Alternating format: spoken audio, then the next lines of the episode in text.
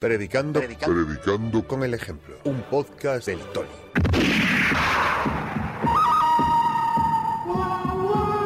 Duelo al son.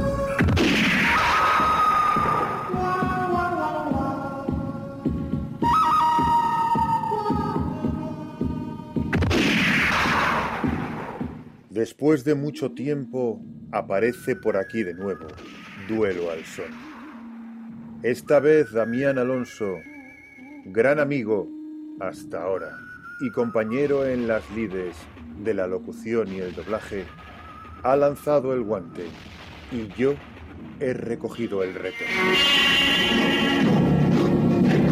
Oliverio Girondo fue un reconocido poeta nacido en Buenos Aires, Argentina, el 17 de agosto del año 1891 y fallecido en la misma ciudad el 24 de enero de 1967. Dada la acomodada situación económica de sus padres, tuvo la oportunidad de visitar el viejo continente desde muy pequeño, lo cual le abrió las puertas a una rica formación académica. Sus primeros pasos por la poesía lo relacionaron con el nacimiento del vanguardismo en su país. Colaboró con publicaciones literarias de gran importancia y por las que pasaron autores de renombre. Cabe mencionar que su esposa fue la también poetisa Nora Lange y que entre sus amigos se contaba el incomparable García Lorca. Girondo no publicó muchos poemarios, pero su obra ciertamente ha llamado la atención de la crítica. Algunos de sus libros son Veinte poemas para leer en el tranvía, Persuasión de los días y En la más médula.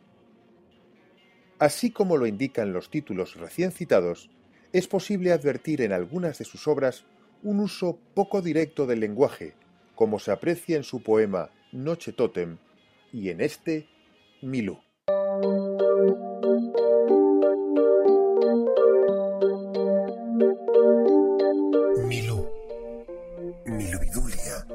mi golocidalobe, mi luz tan luz, tan tú, que me enlucí la misma y descentratelura, y Venus Afrodea, y me nirvana el suyo la crucis los desalmes con sus melimeleos, sus eropsiquisedas, sus decúbitos lianas y dermiferios limbos y gormullos.